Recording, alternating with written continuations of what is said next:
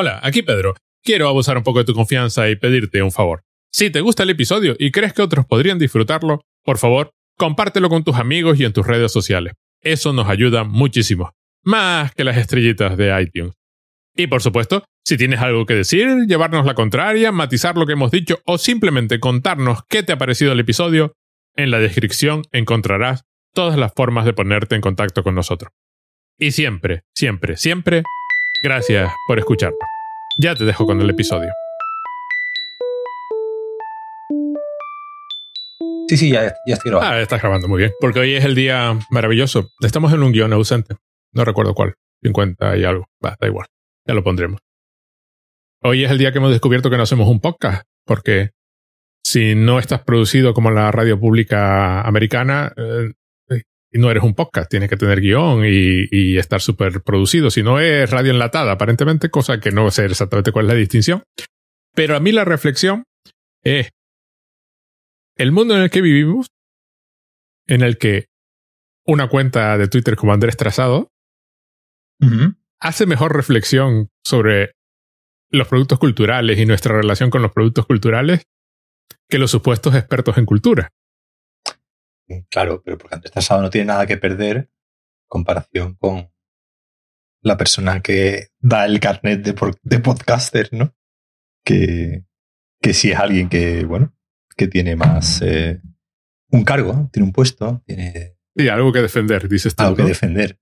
Y el otro puede hablar libremente. Claro, Andrés Tasado es un ectoplasma, entonces no, No, no- puede decir puede decir lo que quiera, no va puede pisar todos los callos que quieras. y puede no- decir la verdad sin absolutamente ningún problema, ¿no? Exactamente. sí. Porque a mí me, me resulta curioso porque a veces el, eh, sobre todo cuando, cuando hace comentarios sobre la reacción de los fans, fingiendo la cuenta, Mm. mostrándose como un fan de eso, la parodia es perfecta, es, es, es, es la forma esta en que, en que hay ciertos productos culturales que acabamos interna- internalizando como propios, como, como que son parte de nosotros y por tanto cualquier crítica es, es negativa. Yo toqué en ese punto de una forma muy intelectual en un vídeo que hice el año pasado durante el confinamiento sobre los productos culturales. Ujú. Cuando alguien se, se, se atrevió a plantearlo del apagón cultural, que uno no sabe muy bien cuál Sí. era el sentido de algo así, ¿no? Y, y sin embargo, a mí lo que me gusta es que, es que Andrés Trazado, por ejemplo, eh, lo pone en evidencia, ¿no? O sea, des- desmonta toda la idea y la pone en evidencia mostrándola en, en su crudeza más cruda y absoluta, con lo cual des- desmonta más de una cortada. Me fascina que eso sea el trabajo de una, de una cuenta de Twitter y no el trabajo de, de gente, bueno, que estudia y analiza la cultura. Tú tuviste también un pequeño encontronazo en Twitter ahí con alguien que hablaba de una película que luego, cuando tú la, cuando la comentaste, comentaste el, el comentario, ¿no? Ujú. Y la película, que no recuerdo ahora mismo cómo se llamaba, eh, Eh, ¿Te refieres al, a- al último encontronazo? ¿no? Sí, al- al último, último, sí, al de sí. ayer. al de ayer, ayer. Ayer fue un día movido para mí y entre esas cosas estaba tu encontronazo en Twitter y hoy fue el, eh, y hoy fue el día de no somos podcasters porque mi respuesta, por cierto, a lo, de, a lo de para hacer un podcast tienes que ser tal, es que yo hacía podcast cuando este señor todavía no sabía lo que era un podcast, pero, pero, Claro, pero bueno, es eso. ese, ese no, es ayer, ayer fue pues Espíritu Sagrado. Espíritu de- Sagrado. Que luego que- la fui a mirar y resulta que una película así sobre el papel bastante interesante. Es una película española de un, de un director. ¿Cuál es el gentilicio de la gente de Elche? El, el- el- de él, el hombre de Elche, El hombre de Elche, ¿vale? Chema García Ibarra. Tiene ya una larga trayectoria ¿no? de cortometrajes y mediometrajes, que están algunos de ellos en, en filming. Y pues bueno, estrenó en hace pues un par de meses, supongo que sería, en el Festival de Locarno, en Suiza, uno de los festivales, eh, digamos, más exigentes ¿no? del panorama internacional. Eh, Ahí es donde se premiaron las primeras películas de Love Díaz, digamos, para, que tú- para que veamos un poco El, el por dónde van, vale. cuál es el, el rollo de este festival. Entonces, en el Festival de Sevilla, normalmente suelen poner bastante películas de, de Locarno, pues digamos que son festivales que tienen una visión del cine pues similar, ¿no? Y esta película pues estuvo en el Festival de Locarno y precisamente ganó, bueno, obtuvo una mención especial, ¿vale? Una- En el Festival de Sevilla se ha ido sin, sin premio ninguno. Para mí era de, de las favoritas, pero bueno, parece ser que el jurado decidió tirar por otro tipo de, de cine. Y eh, se estrena este viernes. Se estrena el viernes 26 de noviembre. No sé si será. Bueno, este, el viernes 26 de noviembre. Cuando se publique esto, pues probablemente la tendréis en, en los cines. Y bueno, es una película, pues, eh, de estas películas, pues, marcianas, de estas películas, pues, que no son.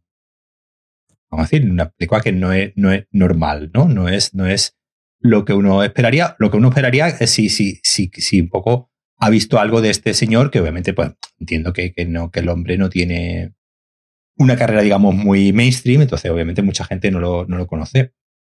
Es estas películas, digamos, yo, yo lo denominé como un, un, costumbrismo marciano, ¿no? Esta, es una película, es una película en cierto modo casi de ciencia ficción, porque es una película.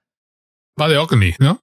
Sí, sí, sí, plantea unos, unos señores que tienen una especie de culto secreto hacia los son ufólogos y entonces se reúnen en el se reúnen en el, en el local de uno de los eh, del presidente ¿no? de la asociación de ovnis que eh, eh, es un empresario entonces tiene un local y ahí pues se reúne con seis o siete personas para pues bueno hablar ellos y buscar pruebas de la existencia de ovnis y tal la película comienza con un con un relato de una niña que ha desaparecido, ¿no? Entonces, bueno, nos va contando esta doble trama de, pues, una madre eh, cuya hija melliza tiene la niña, dos niñas, que es la niña que sale en el cartel, tiene dos, dos niñas, digamos, iguales. Una de ellas ha desaparecido y entonces, pues, la están, la están buscando. Y el chico que del cartel, pues, es, digamos, el tío, ¿no? El hermano de la, de la, de la madre. Y pues el señor este muere y este chico pues se queda de encargado de pues velar por esta asociación y hacerse cargo como presidente de esta asociación. Y bueno, pues a partir de ahí pues el hombre intentará tomar las riendas y tendrá diferentes encuentros con entes, personas, eh, cosas y bueno, ya está. Es una película de la, que mm, también cuanto menos se sepa, pues un poco mejor, porque bueno, es una película que eh, te lleva mucha sorpresa. Pero bueno, en líneas generales ese es el, planteamiento. Esa es la película. Ese sí, ese es un poco el planteamiento inicial, digamos, los primeros 10 minutos. A mí me lo estás contando, ya, ya lo miré cuando la mencionaste y ya me pareció interesante, me la estás contando y me está pareciendo todavía más interesante. Desde un punto de vista formal, la película tiene un planteamiento de puesta en escena mm, eh, más bien naturalista, no es una película que pretenda ir de, de raruna. Sí, obviamente lo que sí tiene es que todos los actores que aparecen en la película, o la mayoría de los actores son actores no profesionales. Vale, pero eso tampoco es raro. Son actores no profesionales y la película se desarrolla en un barrio de Elche. En un barrio de Elche con todo lo que ello conlleva, como digo, de costumbrismo, ¿no? Pues el chico es, eh, pues trabaja en un, en un bar, entonces en el bar del barrio, y están las señoras del barrio, pues comentando lo que eh, ha ocurrido, pues en este caso, pues que la, niña está desaparecido.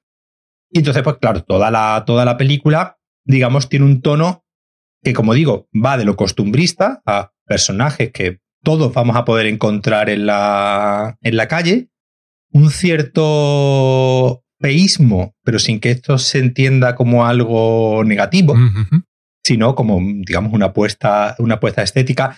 el diseño de producción de la película es eh, brutal, porque el chico tiene toda la, casa llena de motivos egipcios eh, y, esotéricos y una gran cantidad de, bueno, porque aparte la, madre, la madre del chico tiene Alzheimer y es vidente. Es una, es una, vidente con Alzheimer. Entonces, claro, la película pues, te va presentando toda una serie de, personajes y de, de, situaciones que sin ser cómicas, es decir, la película no, no, no pretende buscar la, la, comedia, no, pretende buscar la risa, obviamente mucha de la risa que se produce en la película es más bien de esta risa nerviosa, más que en sí que porque la película, una risa de una cierta incomodidad en, alguno, en algunos momentos, más que, más que nada por el componente de extrañamiento que tiene la película en todo, en todo momento, ¿no? La, película en ningún momento juega a, intentar complacerte como, como, espectador. No es una película sórdida ni es una película desagradable, no tiene, no tiene ningún componente. No es, no es de estas películas que, que intente patar ¿no? a través de, de la sordidez, para, para nada, no, no, no, va, no va por ahí, sino que al contrario, es una película mm, que acoge a sus personajes con mucho, con mucho cariño, ¿no? Y, dentro de lo, de lo, absurdo de la, de la propuesta, de los personajes que se van presentando en la película, como digo, eh, la película demuestra un, un gran conocimiento de estos personajes, que yo creo que eh, es bastante probable, no, no, no lo sé a ciencia cierta, pero me gustaría preguntárselo alguna vez, si Chema García Barra, pues se ve que es una persona que ha vivido en el barrio, su barrio, de que, que como que conoce este tipo de, de, de, personajes que al, que al, final estamos muy poco acostumbrados de ver en, de ver en el cine. Es, el cine español cada vez tiende menos al costumbrismo y si tiende al costumbrismo es un costumbrismo muchas veces un poco estilizado, ¿no? En, cierto, en ciertos momentos. Entonces, digamos, eh, por eso decía antes lo del, lo del feísmo, pero sin, sin, sin que sea algo, algo, algo negativo, ¿no? O algo, o algo peyorativo. Yo, de verdad, si podéis ir a verla, yo la recomendaría y si no os gusta, pues bueno, ya después me lo decís en Twitter y. Pero el asunto no es ese.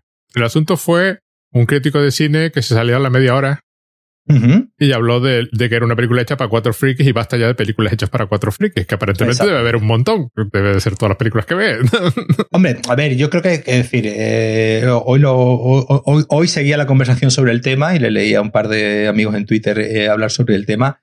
Claro, el tema no es que la película te guste o no. yo entiendo que es una película particular que te puede, obviamente, eh, pues chocar o te puede incluso no, gustar. Es decir, puedes verle y decir, eh, eh, no, no, no me gusta, no me gusta lo que plantea, no, y, bueno, no sé, y plantear que, bueno, pues ya está, que no entiende.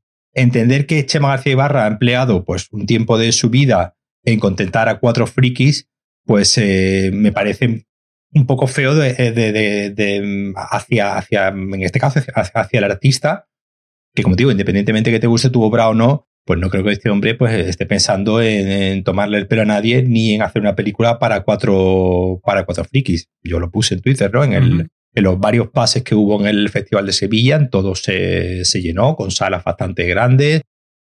Hubo dos o tres eh, encuentros con, con, los actores, con, con el actor, el, el director y, y varias, varias, gente del equipo de la película que hicieron un QA después con, lo, con el público. Y como digo, mucha gente se quedó, la gente estaba deseando hablar de la película. Y como digo, una película con mención en Locarno, es decir, no es una película, digamos, hecha y después la película de factura técnica, pues no es una película, es una película que está bien hecha, es decir, no es una película que ni siquiera sea cutre, es decir, una película de bajo presupuesto, pero no es una película para nada, eh, eh, digamos, mm, hecha con cuatro duros, sino está hecha por, con alguien que sabe, digamos, lo que está, lo que está haciendo y lo que está queriendo contar, aunque pues obviamente tú no lo, no lo entiendas.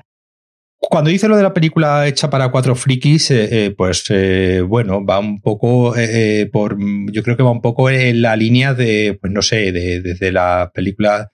Vamos, de hecho, de hecho lo, lo mencionaba, ¿no? mi amigo Antonio, que, lo, que le había hecho la crítica en el, en el Festival de Sevilla.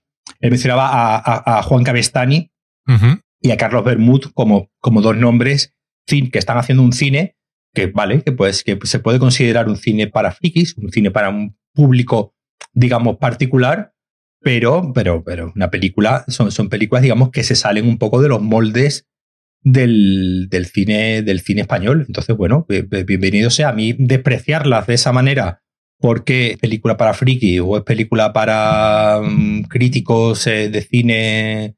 Sí, sí, sí, para gente rara. Para gente especializada y para un público selecto, pues no sé.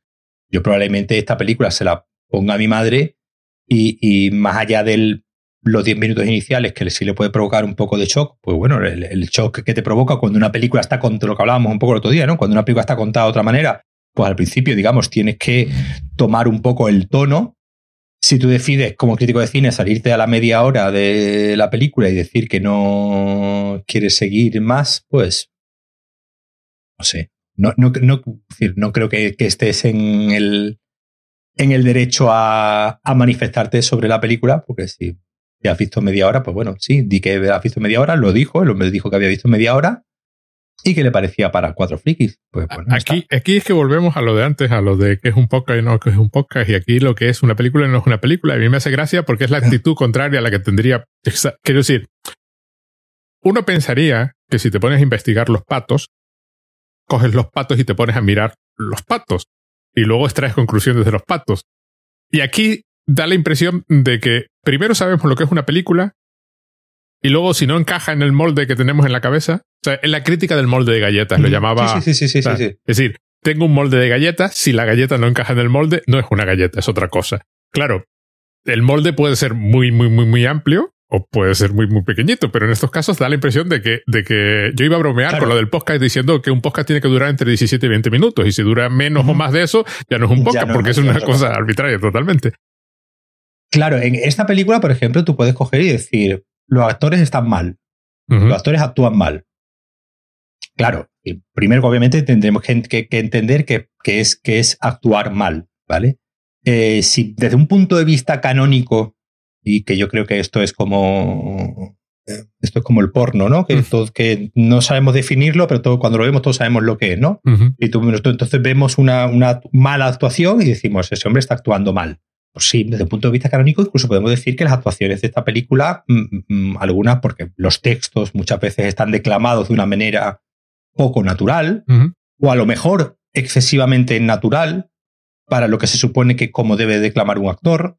Eh, eh, solamente hay que ver eh, el doblaje español o ver otras películas españolas donde ves que hay, uno, que hay unos códigos de cómo hay que actuar, cómo hay que, pues en comedia hay que exagerar un poco más, pues en drama hay que ser más contenido, excepto cuando toque el momento de echar la lágrima hasta el fondo. Eso puede ser actuar mal, porque, mm, bueno, no todo el mundo cuando tiene un, digamos, una mala noticia, pues se pone a gritar. Uno se pone a gritar, o cada uno, cada uno, cada uno expresa ¿no? el dolor de, una manera diferente, pues, pues aquí ocurre lo mismo. En esta película, las actuaciones no pretenden ser buenas actuaciones en el punto desde un punto de vista canónico, porque no lo pretenden, eh, digamos, sea, es, es, un poco es un poco, es como hablábamos, ¿no? En las películas de Paul Thomas, de, Paul Thomas Anderson, de, Wes Anderson. Pues obviamente las interpretaciones que, se, que hay en las películas de Wes Anderson, la gente normal no habla así. La gente normal no se comporta de esa manera, no se expresa físicamente de esa manera.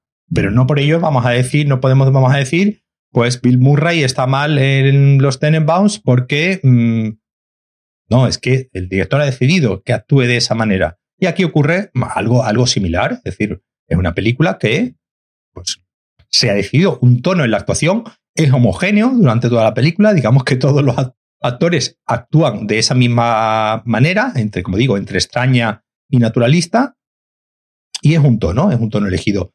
Que te puede sacar, que el tono te puede sacar y te puede poner de los nervios, lo entendería, lo, podría, lo podría entender, pero, pero como yo suelo argumentar un poco, eso es más culpa del, del que ve que de la película. Sí, sí, la película es la que es. La película es la que es. Sí, sí. Entonces, eh, a mí me encantaba porque Todorov tenía un comentario sobre esto, que curiosamente el estudio de la literatura, que se aplica aquí exactamente igual, es un estudio muy curioso porque uno estudia especie de rebaños, ¿no? De, novelas, ¿no? Pues un rebaño. Pero realmente lo que uno destaca es la que se sale. Claro. claro, y entonces es un poco, uno intenta buscar reglas, pero en realidad es la otra la que, la que le gusta. No, eso es, un eso es un tema del que otro día podremos hablar. Eh, yo creo que lo he entendido, que es, un, que es un buen tema, que es el tema del canon. Ajá, bueno, exacto, sí, sí. De, quién decide qué es el canon. Eso ahora, eh, yo creo que si quieres lo podemos hacer el año que viene, que sale la lista esta del todos los años acabados en dos, el 2022, el British Film Institute saca una, eh, British Film Institute de Reino Unido saca una lista de pues, las 250 mejores películas de, la historia, ¿no? Hace una macro encuesta, entonces cada 10 años saca esta, esta lista y eh, está muy bien para, eh, no, porque esas sean las 250 mejores películas del mundo, ni pues eso es absurdo plantearlo, pero sí está muy bien para ver cómo va cambiando el canon. Sí, sí, sí. Cómo va, cambiando, pues, como películas que en la lista de 1972 ya aparecían, Ahora ya no, ya completamente películas que no aparecieron en la del 82, de repente aparecen en la de 2002 y como, pues bueno, pues por la época, por el gusto, por, también, por, yo creo que también un poco por la diversidad, ¿no? Que irá buscando el British Film Institute a la hora de, buscar a quién... Preguntar, ya solo eso. A quién preguntar, pero es muy interesante para ir viendo cómo el canon va cambiando a lo largo de los años. Así que el año que viene, cuando salga la lista, la comentamos. Ah, por cierto, has mencionado a Wes Anderson vi otra vez eh, eh, The Friend Dispatch. En una semana la vi dos veces. Y ah, ah, se dio un fenómeno muy curioso la segunda vez que la ve, que la vi, que fue que todo, todo lo que parece artificio la primera vez que la ves, desaparece por completo. Se va al fondo totalmente. Y entonces ya lo, ya lo aceptas como que el mundo es así y no hay, y no, nada te, te choque. Yo esperaba volver a sentir la, la sensación de choque y no. Entonces eh, empiezas a prestar atención a los diálogos, por ejemplo. Claro, declaman mucho los personajes porque en realidad, en realidad las secciones de la película son artículos. Entonces en realidad están leyendo un artículo, entre comillas. De hecho, uno de los personajes explícitamente está leyendo su artículo de memoria, porque es un tío que no ha olvidado nunca una palabra que ha escrito. Y entonces le están entrevistando en la tele y le dicen, bueno, pues podemos ir al artículo tal, que es el del cocinero este de la policía, y el hombre lo está leyendo, en un momento dado lo interrumpe para hablar de otra cosa y se deja un momento que marque la página. Y entonces mentalmente marca la página y luego ya puede volver a seguir cuando le toca otra vez. Entonces es un tipo, no, quiero decir, es un tipo de discurso y de diálogo y de, y de mm, eh, eso, de, de monólogo, que no es ni siquiera un monólogo, no es un monólogo como podría ser en el teatro, es un... están como leyendo un texto eh, literario de, calidad, un artículo periodístico una revista. Hay un, hay un juego interesante ahí, pero lo que es todo el artificio formal se convierte en la base de la película simplemente sin mayor... Pasaba un poco con la de los perros. Los perros es más difícil porque es explícitamente de animación y es más complicado. Pero aquí, por ejemplo, escenas que, que eran como muy eh, claramente artificiosas desaparecen completamente el artificio. Es muy, es muy, una sensación muy, muy, muy interesante. Tú no la has visto, así que no puedes comentar. No, al final no he podido verla. Cuando vi del Festival Sevilla, ya no la habían quitado en versión original de todos lados. Creo que estaba en un cine más de lejos y dije, bueno, pues ya está. Ya, ya la verás en vídeo, ¿no? Alguien, alguien la pondrá en, internet en algún momento. Si vimos Eternals. Vimos Eternals. Eso sí. Esa, sí, la, la, dejaron en versión original y me dio tiempo de, de verla. Que es curioso cómo se nota que está rodada en escenarios de verdad. Sí, eh, a mí fue de lo que más me, de lo que más me gustó en ese sentido de, de ver. Y, y, me di cuenta el otro día, después de verla, eh, en casa me puse el, el, viernes o el sábado por la noche, a las once y media de la noche, ya súper tarde, no tenía mucho sueño y me puse a ver Jungle Cruise con The Rock y Emily Blunt, con Dwayne Johnson y Emily Blunt, en Disney Plus, que es una película rodada entera en croma. Vamos, pero, pero, pero, pero todo. Obviamente lo que es, lo que, lo que es CGI es CGI y, se ve, pero el resto de películas, los personajes están todo el tiempo, lo, estás viendo, estás viendo en todo momento que están en un croma. Están en un croma grandísimo donde construirían el, el barco que sale, en la película supuestamente están en el Amazonas, ¿no? Durante toda la, durante toda la película y obviamente pues los, los paisajes CGI que salen en la película pues son tecnológicamente impresionantes, pero obviamente se nota, se ve que ninguno de ellos, pues, eh, vamos, no han pisado el Amazonas eh, ni de lejos, para, vamos, ni de vacaciones.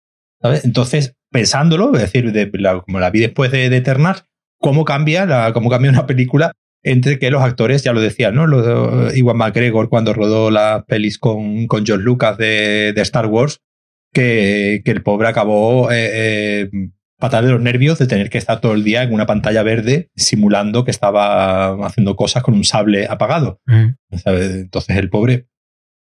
Ahí se ve, se ve eh, la diferencia de eso entre Eternals y Jungle Cruise, dos películas además que son las dos de, de, este año, la fisicidad ¿no? que, que, da el, el, rodar en, un sitio natural donde los, donde los actores y están en el, en el lugar y una película como Jungle Cruise rodada entera en un croma que, eh, pues al final, en el alma de la película eh, se nota ese, haber sido rodada en, en una pantalla verde enteramente. A mí me pasó además que eh, parte de la película de Eternals está rodada en Lanzarote y Fuerteventura y en, y en, el caso de Lanzarote, pues algunos de los escenarios, no solo sé cuáles son, es que he estado allí, he estado en el mismo sitio. Y cuando el actor se acerca a otro actor para intentar, el personaje, un personaje a otro para intentar darle una hostia, mm. hay un, quiero decir, está recorriendo un cierto espacio físico que está ahí. Y hay, un, un movimiento ajustado al espacio físico, que fue una cosa que me gustó, pero luego cuando hacen las cosas totalmente CGI y está todo generado por ordenador, cuando ella habla con Arishen, el dios este que lo, bueno, el dios, el miurgo este, porque es bastante, es bastante inútil el pobre, sin mucha pusa.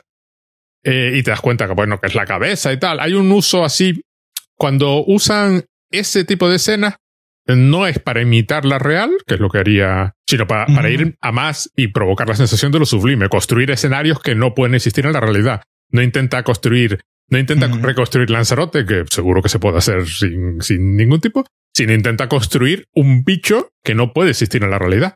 Y de mi punto de vista, la película tiene un mejor plano de todas las películas de Marvel, que es cuando Arishan está entre las nubes, mirando la Tierra, cuando llega al final. Y es un plano espectacular precisamente porque intenta no ser lo que decíamos el otro día, no intenta. Sí, sí, sí, por, por meras cuestiones de, física, tú que sabes más del tema que yo, eh, si un bicho de esas magnitudes se acerca a la Tierra, eh, nada. Vamos, yo no sé mucho del tema. Sí, pero, no, no, no, por supuesto. No, aparte de que, es decir, por pura, como yo siempre digo, lo que a mí más me molesta en las películas de Marvel es que se pasan la relatividad por el forro. Con lo cual, nada de lo que pasa en la película podría pasar. Es decir, el bicho estaría en su lado de la galaxia, no va a llegar a los dos minutos a la Tierra ahí a hacer su cosa.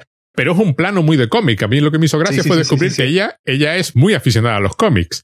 Entonces, esta película que, que, que, la ponen como la mala de, la, de Marvel, es la que realmente más se parece a un cómic en algunos de, de, los planos. Ya no solamente en lo, visual, y se parece en mucho los cómics, en las chapas que sueltan. Sí, sí, sí, sí, totalmente, sí, sí. Hombre, son porque a mí, llevan 7000 años dando vueltas por ahí, ¿eh? Claro, porque, porque en, una, a mí una cosa que siempre me, me ha llamado mucho la, atención, me ha llamado mucha atención eh, que el, que el cómic, eh, no sé por qué, se, se suele, quien no sabe nada de cómics, si no ha leído un cómic en su vida, lo, lo entiende como un como algo para leer poco, pero joder, hay, hay cómics de lo de la patrulla X y de tal, y o de los de Vision o algo, muchos de estos que te sueltan unas parrafadas, eh, bueno, bueno, ya irnos a, ya si nos vamos a los de Alan Moore o los, de, o los de Neil Gaiman con el Sandman, con el Sadman, que, eh, como, se, como, como dice el meme, mucho texto, mucho texto, ah, mucho texto ahí. Entonces, que esta película apueste por mm, una gran cantidad de exposición, porque la verdad es que en la película hay mucha... Charla y charla y charla. Mucha charla, mucha charla, se sientan a hablar y, comentan sus puntos de vista, ¿no? Sobre, sobre el ser humano eh, y sobre lo divino y lo humano, nunca mejor, eh, nunca mejor dicho. Y bueno, pues obviamente yo creo que mucha gente que va al cine a ver las películas de Marvel, pues obviamente no va a ver a gente hablando y si quiere ver gente hablando, pues pone una de Woody Allen. A mí lo que me gustó es que es una película de ciencia ficción que, resulta ser de superhéroes. Es muy de Kirby en ese aspecto. Incluso, incluso sigue, sigue, la estética de Kirby, que quería ser ciencia ficción, pero claro, eran en dos, en dos universos de cómic que eran de superhéroes, pues el hombre no tenía más remedio que meter a su superhéroe. Pero él seguro que hubiese estado encantado de hacer una cosa puramente ciencia ficción, así adaptando eh, poniendo extraterrestres y cosas así sin que tener que tener superpoderes. Pero bueno, eh, me encanta porque eh, yo creo que esta es una señora que sabe hacer películas y decidió hacer una película de ciencia ficción y de superhéroe. Porque lo decidió. Sí, le, le, salió. Sí. O yo, ah, sí, vale, yo esta la quiero hacer. Sí, sí, hago. Y, yo, yo creo que decir, es decir, visualmente encaja mucho con el cine de, de esta mujer. Visual, visualmente bueno, la, directora es Chloe Zhao, ¿no? Que es la directora que ganó este año, este año el Oscar eh, por eh, Nomadland, que tú no la, tú no la has no, todavía no. Pero ahora la quiero ver, eh, después de haber visto. Pero en lo, visual es una película que, que, digamos, que se ve que es de ella. Se ve que, ese, ese, ese, gusto por, lo, por los amaneceres y los atardeceres, por filmar, ¿no? Siempre en contra del sol, ¿no? Siempre, mm. siempre en, un, en, un, contraluz, pero en un contraluz siempre que se vea eh, a, los, eh, a los personajes.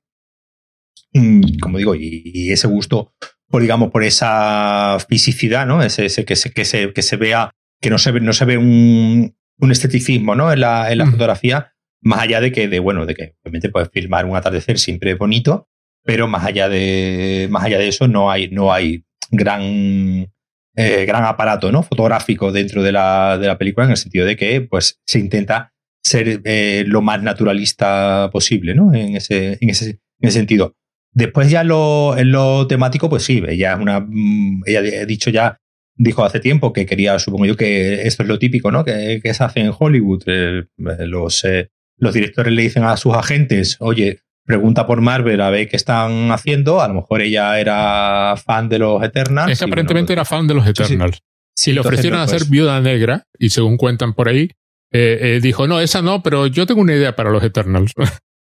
y, y en ese momento les cuajaría, le vendería y muchas veces las cosas son más fáciles de lo que, de lo que parece, ¿no? De, lo que, de, lo que, de lo que parecen y siempre, obviamente, hacer una película de, estas eh, conlleva muchos muchos problemas, pero bueno, yo creo que eh, eso creo que contaba eh, precisamente ¿no? en, la, en la que están haciendo, esta la de Oscar Isaac, que están haciendo con los dos muchachos estos de los que hablamos. ah, sí, la de, la de Moon Knight. La de Moon Knight. La de Moon Knight, que parece ser que el malo ¿no? es, Ethan Hawke.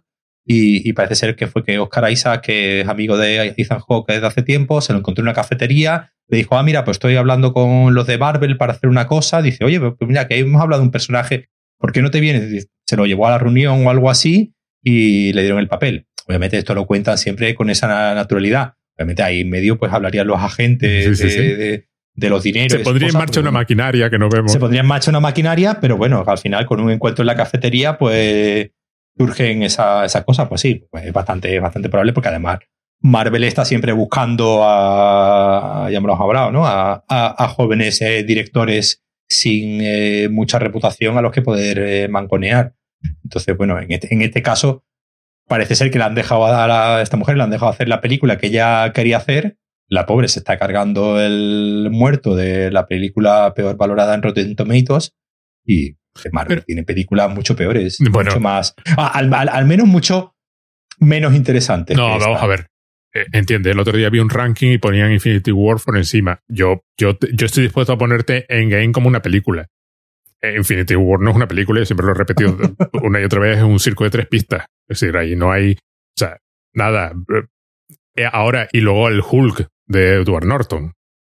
Ver dónde vas. Es decir, ¿entiendes? No estará peor valorada, pero entiende. A mí lo que me gusta de esta es que por fin, por fin hay una película en el universo cinematográfico que se aparta un poco de lo trillado. Ya, ya alguna apuntado. Bueno, las de, las de James Gunn por lo de, por el rollo espacial, pues se, se apartaban bastante. Thor Ragnarok también.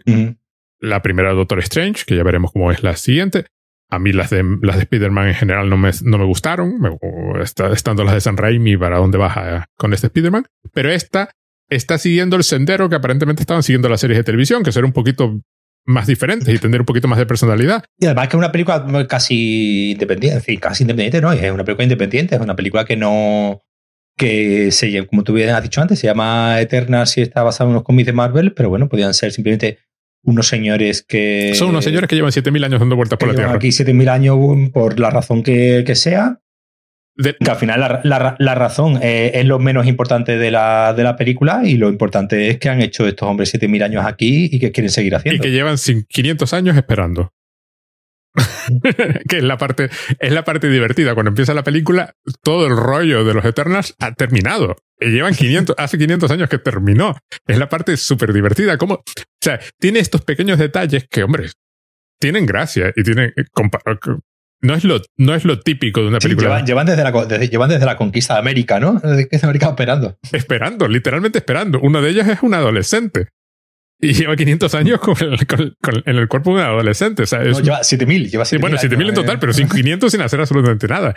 Y además están como peleados entre ellos, porque claro, efectivamente tienen, tienen sus diferencias. Sus diferencias que se remontan a 7000 años de antigüedad. Es decir, no, no estamos hablando. En ese aspecto me parece simpática y lo suficientemente diferente como para que tú digas, tengas la esperanza de que cojan a un director a otro en otro momento y le digan, hazla como tú quieres. Porque esta mujer se empeñó en usar las cámaras de No Man's Land, ¿no? Y... Sí, sí, sí, se empeñó, se empeñó en, rodar eh, con decir, Obviamente yo creo que, que, primero eso, eso contaba, eso contaba Lucrecia, la, la directora argentina, Lucrecia Martel, eh, que parece ser que, bueno, pues Disney o Marvel eh, la, la, citó un día para, para ofrecerle, ¿no? Hacer esta mm, Black Widow. Y pues, pues, yo no sé qué decir. Yo, lo típico que yo creo que, que todo director de cine de, Hollywood se ha reunido una vez en su vida con Marvel, simplemente para tantear el terreno. Y pues a esta mujer, pues su agente le conseguiría un. Y entonces la mujer cuando dijo, dijo, bueno, pero las escenas de acción, y le dijeron, no, no, tú tranquila que las escenas de acción nos encargamos nosotros, que eso ya está yo todo, todo planteado. Entonces la mujer pues se fue de allí, parece ser como lo contó después, ¿no? Después fue, lo contó como, se fue como enfadada, como diciendo, bueno, bueno, no me van a dejar a mí hacer las escenas de acción. Pero aparentemente aquí le han dejado a la. Claro, aquí aparentemente esta mujer se empeñó en. Yo creo que primero le dirían: eh, No, mira, eh, esto lo hacemos en un plató con un croma verde que tenemos en Australia, estupendo, donde puedes colgar a todo el mundo del, del techo y verás tú, te va a salir más. Y supongo yo que ella, pues, un poco una de las eh, condiciones que pondría para hacer la película sería: No, bueno, yo lo quiero hacer en, en sitios naturales para que esto se vea lo más natural posible. Y parece ser que le, dejaron.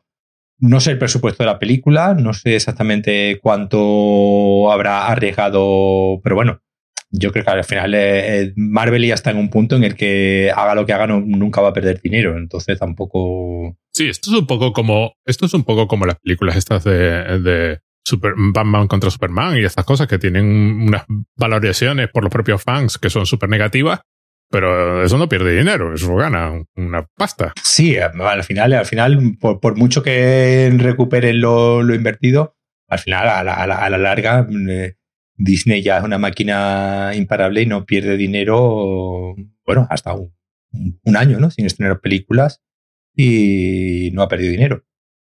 Lo que se han hecho, lo que se han visto ya bien es lo de que no estrenar las películas eh, en, el, Disney Plus simultáneamente, porque obviamente pues pasa lo que, lo que pasa. Y que aquí por lo menos no le pueden echar la culpa a la piratería. Que... Bueno, llevan 337 millones eh, de, ingresos mundiales. De, bueno, tampoco no es la de los mil millones, pero bueno, creo más. No, bueno, se eh, quedarán a cero y ya está. Se quedarán a cero ya. Bueno, y otra cosa importante a lo que yo venía aquí, tú te fuiste de festivales yo me fui de festival. Sí, te fuiste a Sevilla. A, Sevilla. A Sevilla. y, me enseñaste cómo eran los horarios de las películas. Y, me cansé solo de mirar los horarios de las películas. Sí. Porque aquello es un encaje de bolillos para intentar ver las que te apetece ver. Y además son horas y horas en el cine. Este año, tal como estaba planteado, eh, si querías, y te organizabas, podías ver seis películas. Al día. Y pero, pero organizándose. sí, claro, sí, sí, siempre hay que organizar. En un festival siempre hay que organizarse. Mm. Eso, eso es así. Pero este año se podían ver, como digo, si te organizabas porque había años en los que por la mañana había una película a lo mejor a las 9 y a la siguiente era a las 12. Ah, y tenías ahí mucho hueco, hueco muerto. Y este año, pues pusieron planes, eh, pusieron también pases, digamos, como más intermedios y como digo, había días en los que podías eh, ver una a las 9, otra a las once y media, otra a la 1, a las 5, a las 8 y a las 10. Eh, yo era de las 10 eh, ya no llegaba.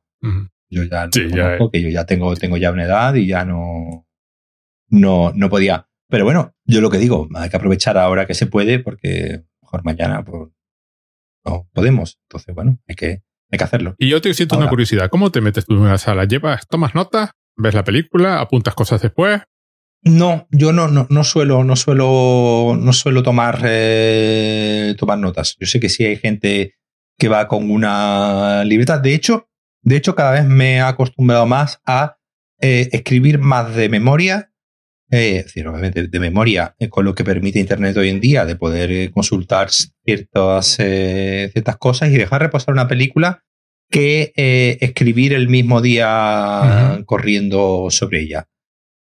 Porque también ocurre que en el, claro, en un festival, cuando estás viendo, pues eso, mínimo, ¿no? De cuatro películas al día, el cerebro se te queda frito. Ah, ya, imagino. Llega, un momento que, el poder, la, capacidad de discernir el bien del mal, pues ya, ya llega un momento en el que, en que te, en que te bloquea, ¿no? Entonces llega un momento que no, hay, hay veces que que hay películas que a lo mejor eh, cuando salí de verlas no me habían convencido y al paso de los días esas películas, digamos, pues las sigues pensando, le sigues dando vuelta y otras películas que a lo mejor en su momento te gustaron más al par de días, igual le vas dando vuelta y digamos como que le empiezas a ver un poco más las costuras y empieza, digamos, como a gustarte menos y también vas poniendo en comparación con el resto de lo que llevas visto. Ajá. Vale. Entonces ya, entonces ya un poco vas ordenando en tu cabeza por qué te gustó o te dejó de gustar una película o por qué, una película te pareció que tiene cosas interesantes o, no, habiéndolas, habiéndolas madurado y como digo, también pues hablando, vas hablando con la gente, ¿no? Vas hablando con, con diferentes compañeros, amigos que te vas encontrando por ahí y, digamos, pues tu, tu valoración de las películas pues va un poco modulándose. Entonces ahora pues, pues me, iba a poner a, escribir, eh, digamos, pues de las que más me habían gustado. Eh, eh, había hecho ahora unas pequeñas anotaciones el otro día, pero durante la proyección no, no, no me gusta apuntar ni, como digo, sé que hay gente que va con la libretita y va así a oscuras apuntando cosas. Yo durante un tiempo lo hice, pero, pero ya llega un momento en el que no, me, distrae, me distrae demasiado. No es un libro, no la puedes parar. Claro, No, puedo, no puedo pararlo y apuntar. En casa sí puedo hacerlo, pero claro, entonces no, no, no suelo, no suelo, no suelo apuntar. Es que yo recuerdo Roger Ever lo comentaba, que tomaba notas en el cine, y dice, estoy consultando mis notas, y, tú te das cuenta de que, ah, pero el hombre apuntaba mientras estaba viendo la película, y cómo lo haría, ¿no? Porque no, porque además Roger Ebert es de la época en que, en que solo las veías en el cine, básicamente, ¿no? Sí, sí, no, no hay manera. Supongo que es cuestión de costumbre, pero me, me, llamaba mucho la atención. No, me preguntaba cómo lo hacías tú y cómo lo haces. De apuntar, de apuntar de apuntar mirando la pantalla y después intentando descifrar lo que, lo que parece que has, intentado escribir. ¿Y nuestra amiga cómo lo hace? ¿Sabes? ¿Cómo? Nuestra amiga, la invitamos, ¿no te acuerdas de ella? Eh, Paula, pues la verdad es que no sé, no le he preguntado, no le he preguntado que, si siga alguna. Ah, yo pensaba que cuando dos críticos de cine se encontraban hablaban de pinceles. nunca he hablado, nunca he hablado de esto con nadie, la verdad, ¿no? Es la primera vez que nadie me pregunta mi, mi nombre. Ah, no, porque yo soy muy de los procedimientos. Yo yo soy muy de cómo hace la gente las cosas. ¿Cómo, cómo, cómo te sientas a, cómo, cómo te preparas? ¿Cómo entras en el cine? ¿Cómo haces todo el, el planning de ir? Sí, hay gente que durante, hay gente, por ejemplo, que durante el festival eh, era, eh, había terminado la, la película, estaban saliendo los créditos todavía y ya había puesto el tweet de qué le había parecido la película. ¿Sabes? Yo he llegado, yo he llegado a ver, pues, de eso, de encender el móvil, eh, encender el móvil, abrir, abrir, tener una notificación, abrir Twitter y ver ya a alguien que ya ha comentado esa película de la que acabas de salir ahora mismo. ¿Sabes? es como diciendo, ¿cómo te ha dado tiempo a decir, o mientras estabas haciendo la película, estabas pensando en el tweet y estabas ya elaborando, que a veces eso sí, eso sí, eso sí, sí ocurre, ¿no? A veces, pues, obviamente, cuando estás viendo una película, pues se te ocurre, eh, se te ocurre, pues, obviamente, una idea, una frase, una reflexión, un algo y bueno, pues cuando sales, pues intentas apuntarla o, intentas por lo menos, no en forma de tweet, obviamente, pero sí, digamos, más de forma un poco más, más desordenada, pues apuntar, ¿no? Esa idea que se te ha venido a la, cabeza. Pero vamos, más allá de eso, yo ya, por ejemplo, de poner tweets nada más salir de la, de la película, ya no lo hago. Y de hecho, este año comencé un hilo, un hilo del festival y a los tercer día ya lo había abandonado porque porque no, ya llega un momento en el que dices tú, en, ese, contexto, tener que tener un pensamiento estructurado eh, eh, a veces cuesta, cuesta trabajo. Y te gustó una que se llama Memoria, ¿no? Sí, me gustó. De un hombre que no sé pronunciar. Pichapón Cool. ¿Cómo eres? No, no sé, lo he dicho rápido para que parezca que lo estaba diciendo bien. No, no es que lo haya dicho bien. Este es un. este es un. Eh, voy a decir tailandés. Tailandés, tailandés. Es que además tiene un par de películas muy curiosas. Eh, aunque el tío Boom y sus vidas pasadas. ¿Recuerda sus vidas pasadas? Recuerda sus vidas pasadas. Eh, Syndrome of the Century, que es la otra que conozco yo. Y, esta es una cosa bien curiosa. Y yo vi, y yo vi la película anterior de este director también, que la pusieron también en el Festival de, Sevilla, que aunque, sea de eh, cine europeo, pues a veces nos, obsequia con películas de este hombre porque, bueno, pues como tiene, hace un poco, la, trampa, ¿no? De que, como la película es eh, tiene producción francesa y, tal y cual, pues eh, ya lo la, la consideran europea. Eh, la, anterior película de este hombre de 2015, Cemetery of Splendor, que si tienes oportunidad de verla por algún lado, mm. yo la recomiendo mucho. Ah, mira, está en filming. Ah, bueno, genial. Eh, está en filming. Como digo, yo tuvimos la, oportunidad de verla en la anterior eh, edición del, festival. Y, como digo, este año, como tú bien decías, este año no eh, pusieron Memoria, que es una película protagonizada por Tilda Swinton. Que aparentemente se apunta a un, a un bombardeo esta mujer, ¿no? A lo que sea. Ambientada en Colombia que de hecho la película es la candidata de Colombia a eh, los Oscars. Porque la película está rodada en Colombia y enteramente en Colombia. Entonces, pues, es una película, en realidad, ni siquiera, ni, no es ni una película ni inglesa, ni francesa, ni eh, tailandesa, es una película colombiana. Colombiana, muy bien. Hablada en inglés y en español, Bueno, obviamente. ¿Vale? Porque obviamente Tilda Swinton pues, interpreta a una señora botánica que de repente empieza a te, te voy a leer porque aparentemente, según la Internet Movie Database, países de origen, Colombia, Tailandia, Francia, Alemania, México, Qatar, Reino Unido, China, Suiza. Pues, Pero primero Colombia, Claro, con lo es cual que- la película es colombiana. pero, pero por alguna razón, como digo, yo creo que por más que nada, porque como la película entera está rodada en Colombia y había recibido muchas ayudas del, del Ministerio de Cultura colombiano y tal, pues supongo yo que, bueno, pues eh, ahora han hecho la partición y ahora han dicho, pues esta película es colombiana. Sí, bueno, la película, como digo, eh, es una señora botánica que eh, de repente pues empieza a escuchar unos tremores, unos zumbidos, una especie de, de, de explosiones de, de fondo y no sabe ¿no? de dónde vienen esos, eh, esos ruidos. En paralelo vamos viendo como un, un- una construcción, una- unos constructores van realizando un túnel ¿no? alrededor de, lo- de los Andes, a través de los. Andes. eh, a través de la montaña de los Andes. Y eh, estos, eh, estos señores pues, van encontrando diferentes restos arqueológicos en el, pues, en la red, mientras no van realizando el, el túnel.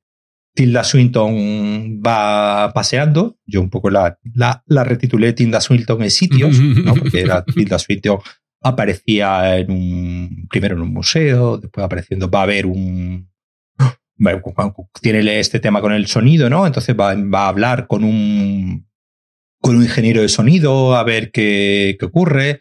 Eh, después, cuando va a buscar al ingeniero de sonido de Huerta, nadie recuerda haber hablado nunca con ese ingeniero de sonido. Entonces, ella empieza un poco a, pensar que se está inventando cosas, no sabe si son, si lo que está teniendo son, eh, son recuerdos. Y bueno, pues aquí un poco va encajando la película con precisamente por su título, ¿no? Que pues eh, al final la película no deja de ser una reflexión sobre eh, pues los mecanismos de la, de la memoria. Al final de la película se va encontrando con un señor que dice recordarlo todo, dice, no tener, digamos, no tener memoria en el sentido de que para él no existe el recuerdo, sino todo es un continuo, es un continuo como, una, como un continuo presente, ¿no? No hay eh, todo lo que ocurrió, todo lo que dijo, todas las palabras que ha dicho, pues él las recuerda como si las acabase de decir. Y bueno, pues obviamente pues es una película espesa, una película, es una película densa, es una película en, en el festi- en este festival hay dos tipos de películas, ¿no? Están este tipo de películas como, como memoria, pues son películas que juegan más a, pues, eh, un poco en la línea, ¿no? De lo que hablábamos el otro día, jugar un poco más con el dispositivo cinematográfico, jugar más con la, pues, la dilatación del tiempo, con ciertos eh, códigos, incluso a lo mejor más cercanos al, al cinearte, al videoarte o al cine de museos, ya si eh, se entienda esto de forma despectiva o, o no, pero digamos con un tipo de cine más así y después, bueno, otro, lo que llamamos también, lo que llama- me llamaba mi, mi amigo Antonio, eh, un eh, unas películas de cineforum, Ujú. ¿no? Películas de valores, ¿no? Película, la película que, que ganó, por ejemplo, es una película que se llama eh, Good Freedom, una película austriaco-alemana, pues de un señor homosexual que eh, es, eh, lo sacan judío, lo sacan del campo de concentración con un campo de concentración nazi de con 15, 16 años y lo meten en la cárcel por, eh, por gay, ¿no? Lo sacan de un lado por judío y lo meten en la, y entonces el hombre pues se pega toda su vida entrando y saliendo de la cárcel pues y va teniendo pues diferentes relaciones y amistad con un, con un preso. La película está basada en un hecho real de que, que ocurrió en, en Alemania, en la República demo, en la República eh, a ver, Democrática. En la, eh, en la democrática, la Ah, capitalista. entonces la federal. No, en la federal, eso, en la República, en la República Federal. en la, en la República, no, porque en la película hay un momento en el que hablan que por qué no se escapan a la, a la República, a la comunista, que allí ser gay no es eh, eh, ilegal. Ujú. Esa es la democrática, ¿vale? la comunista. Entonces, de ahí el nombre en la película, est- en la película están en la, en la capitalista. federal. De ahí el nombre, la comunista se llamaba democrática, por alguna razón. Claro, exactamente. Era democrática, entonces los gays, había otras cosas no estaban permitidas, pero, en el- eh, pero ahí parece ser que la homosexualidad sí estaba permitida, ¿no? Mm. En, la, en la democrática. Bueno, el caso, una película que digamos que correcta, que está bien, que está interesante, pues bueno, por ver una historia de, de una época y un lugar y un bien contada, bien interpretada, ¿no? El actor ganó el premio a la mejor interpretación y ganó la mejor película.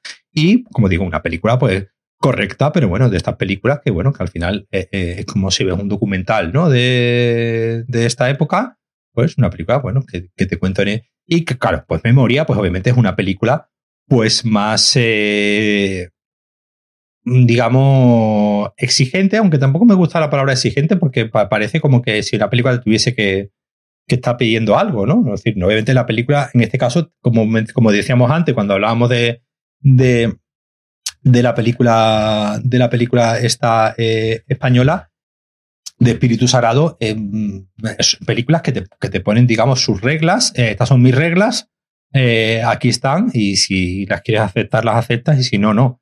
A mí es una película que me, que me, que me gusta, que me gustó mucho. Es decir, no me gustó mucho, es decir, no la pondría en el top de, de, de, de este hombre. Sí, sí. Es decir, me, me, gustó, me gustó mucho más eh, la de Cemetery of Splendor o la del Tío Boom. No me parece no me parece, me parece que en ciertas partes sí cae en un poco esta complacencia propia del cine de autor donde casi todo vale. Uh -huh. Entonces eh, eh, llega un momento en el que a veces me cuesta, no sé cómo decirlo, me cuesta un poco discernir eh, dónde, dónde entra, digamos, el, la exhibición, en cierto modo, ya formalista y donde entra una verdadera justificación, aunque obviamente esto siempre es muy, muy, muy, muy eh, subjetivo. Uh -huh.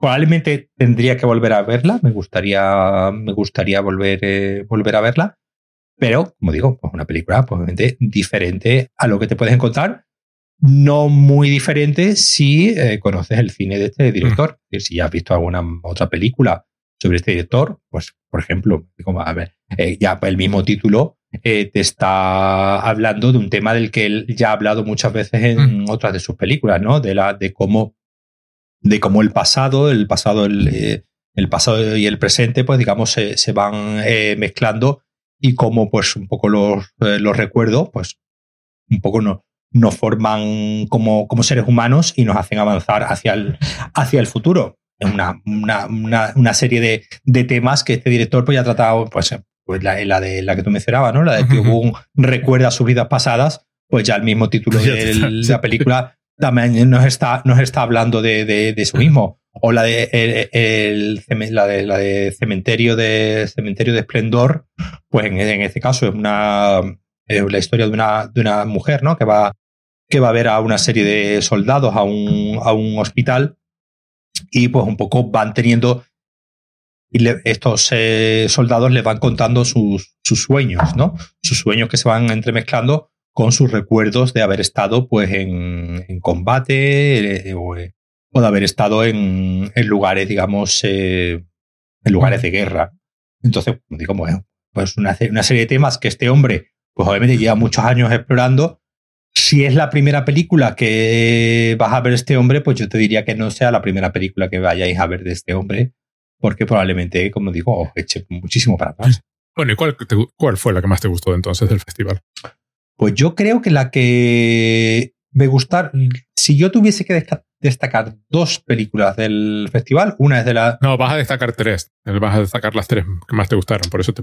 Ah, es... Bueno, puedes puede, puede, puede, puede usar estas dos sin decir cuál es la primera y cuál es la segunda. Las dos primeras en no, algún bueno, sitio, eh, ¿no? Eh, eh, no, es decir, Espíritu Sagrado, ya es la que he mencionado que antes que me, que me gustó, gustó bastante. Me gustó mucho una película georgiana uh -huh. Eh, que se llama, eh, de hecho se va, de hecho, de hecho me, me he visto además hoy que, que, se iba a estrenar en España en este, en este año. Eh, segundo que busco como ¿qué vemos cuando miramos al Ajá. cielo? ¿Vale? ¿Qué, ve, ¿Qué, vemos cuando miramos al cielo? Se llama, se, sí, sí, exactamente. ¿Qué, se va a estrenar además el 10 de diciembre, con lo que mira, se va a estrenar dentro de, es dentro de, de poquito, el 10 de diciembre. Es una película georgiana de un señor que no me ya, de este sí que no me atrevo a decir el nombre, Alejandro dice, que cuenta, por decir algo, porque lo de cuenta es un poco relativo, bueno, la historia de una, una pareja que pues se, que se citan ¿no? en, un, en un bar, a coincidir varias veces por la calle. La película empieza prácticamente los, creo que prácticamente los 10 primeros minutos de la película están contados a ras del suelo.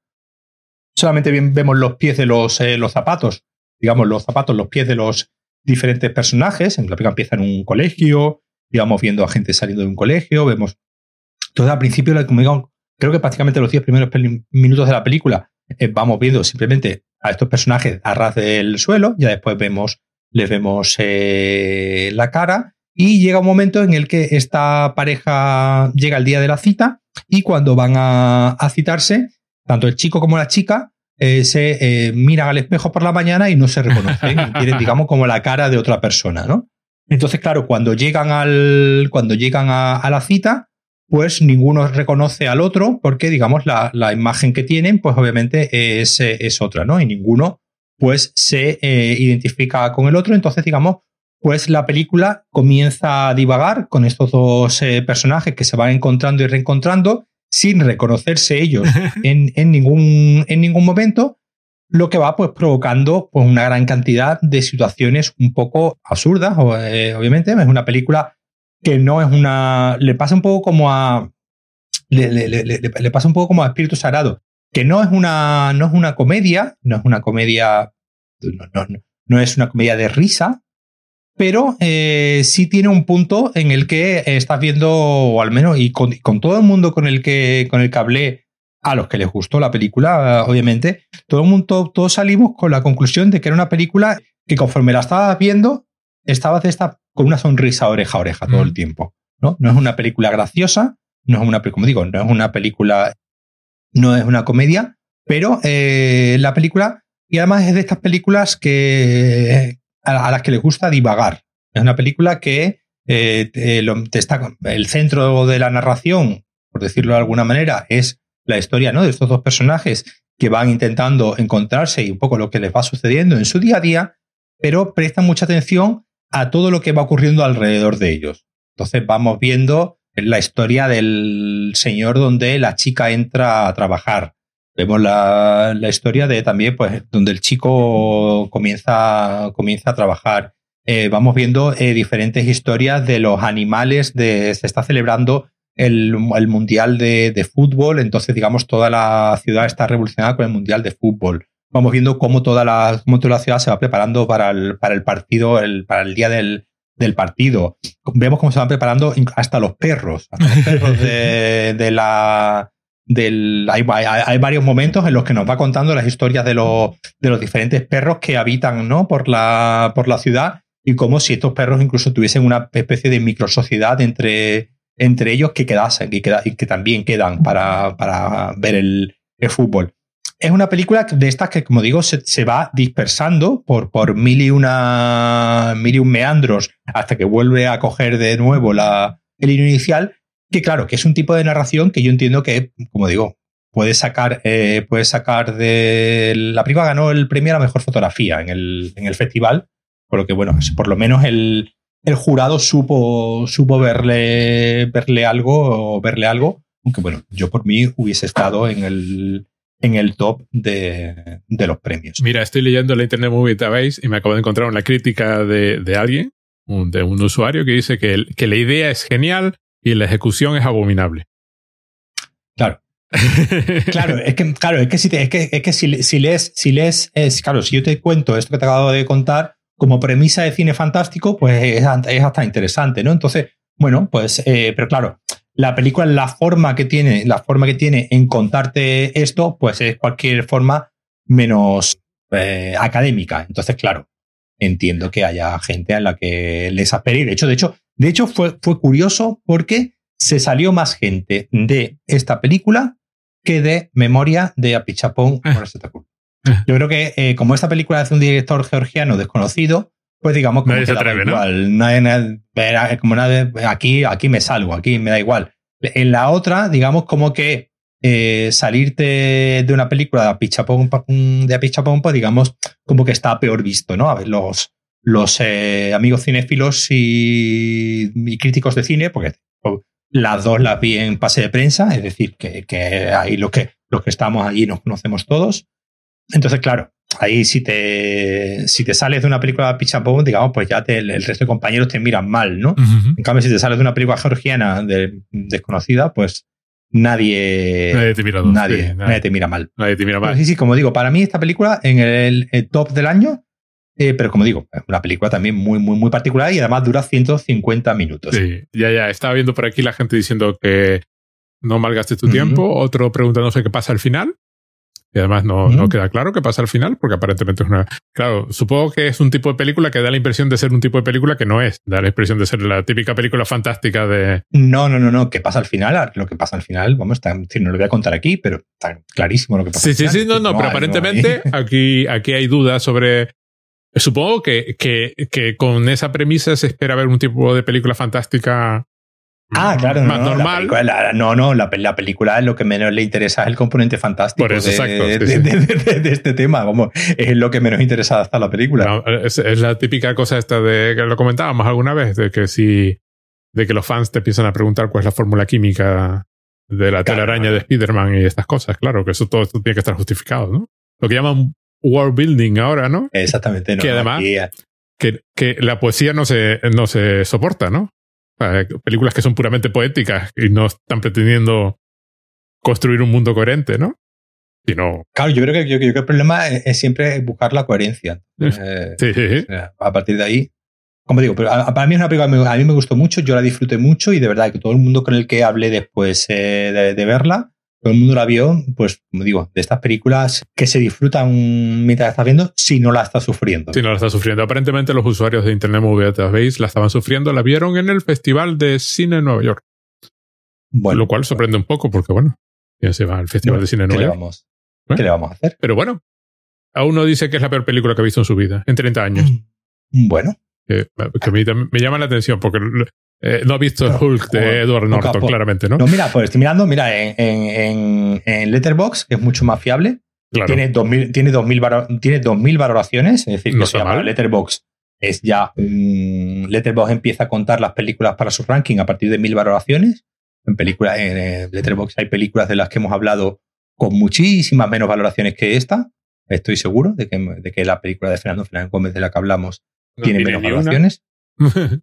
No, no, seguro que tiene me- menos, eh, menos, menos. Cuando digo valoraciones es eh, eh, visualizaciones. Sí, sí, ¿no? sí, sí, de, sí. de gente que la, de gente que ha, que ha ido y la, y la ha visto.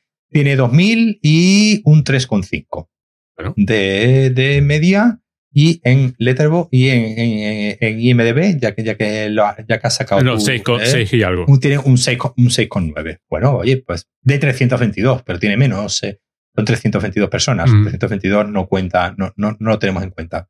Muchos Letterboxd tienen más, tiene 3, 2000 valoraciones. Bueno. Cuenta mucho más. ¿Y, ¿Y una tercera? ¿Qué hay? Y una tercera que me, que me gustó para. eh, no, no, no, no, no, y de verdad que no voy a hablar de esta película simplemente porque me quiera, porque parezca yo que me quiera ir a, a, a algo normal, sino que es una película que me gustó mucho, Belfast, de Kenneth Branagh, Ah, ¿eh? con nuestro amigo eh, Jamie Dornan, el conductor de ambulancia de. Ah, de de la- Synchronicity. Synchronicity. Sí. De- de Qué de tiempo, además.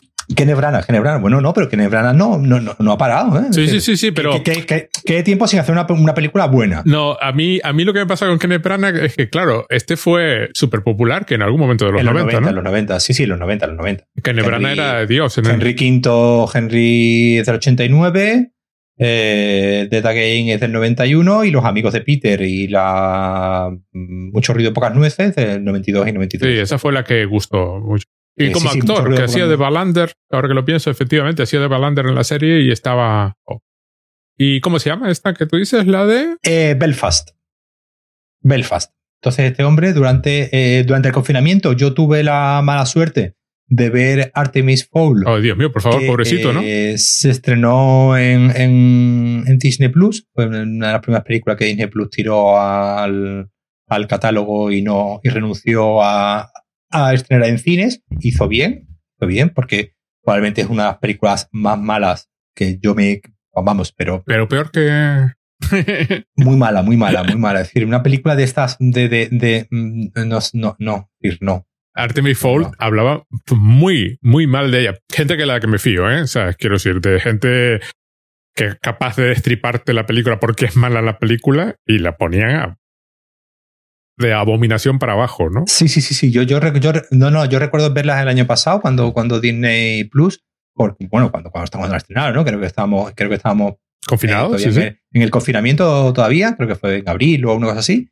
Y yo recuerdo verla con mi hija y mi hija eh, eh, diciendo, por Dios, eh, no, no te hago más caso, no, no, no, no, no, no vemos más. Ya no eres mi padre. estoy mirando en, junio, se estrenó en junio. Es decir, no llegó, no, no estábamos confinados, pero no se estrenó en cine. ¿Vale? No llegó a cine porque, pues bueno, pues obviamente no estaba la cosa para estrenar cine. Kenneth Branagh tiene, tiene pendiente de, de, estreno Muerte en el Nilo, que se iba a estrenar en el 2020, pero pues obviamente por, por cuestiones... Que es la segunda, ¿no? Porque la otra es la del de Orient Express. La del Orient Express. Y sí, es que este hombre lleva, lleva bastante perdido desde, pues no sé, cuándo fue pero vamos, desde el principio de, bueno, desde que hizo la de Thor, eh, pues, eh, bueno, la de, la de, Cenicienta sí había, sí es una película que, que tuvo su éxito y, y gustó en su, en su momento. Y yo la recuerdo que a mí me, me, gustó, sobre todo por lo, por lo campi que era, ¿no? Por lo kitsch que era eh, aposta. Entonces, pero bueno, esta de Artemis Fall no, para nada. El caso, Belfast. Belfast es una película eh, que es un, básicamente es una mm, autobiografía por parte de, de Kenneth Branagh. La escribió durante el, el, confinamiento, está así. La escribió durante el confinamiento con memorias eh, suyas y recuerdos suyos de eh, su vida en Belfast. Él vivió en Belfast hasta prácticamente que era los 10, 9 años.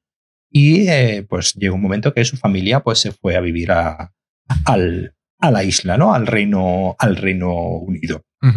No sé exactamente si a Londres o algo. Entonces, digamos que la película, pues es, en cierto modo, la típica película de señor recordando a sus, eh, a sus padres. El, pues el padre, los problemas que tenía, el hombre, trabajaba, eh, no recuerdo ya ahora mismo, creo que en astilleros, un sitio así, y tenía que estar ¿no? yendo, yendo y viniendo, pues criado por la, por la madre en solitario, y los conflictos propios de pues, la zona de, eh, pues de, Belfast y en los años 60. Eh, ¿no? La película pues, está en el año 69.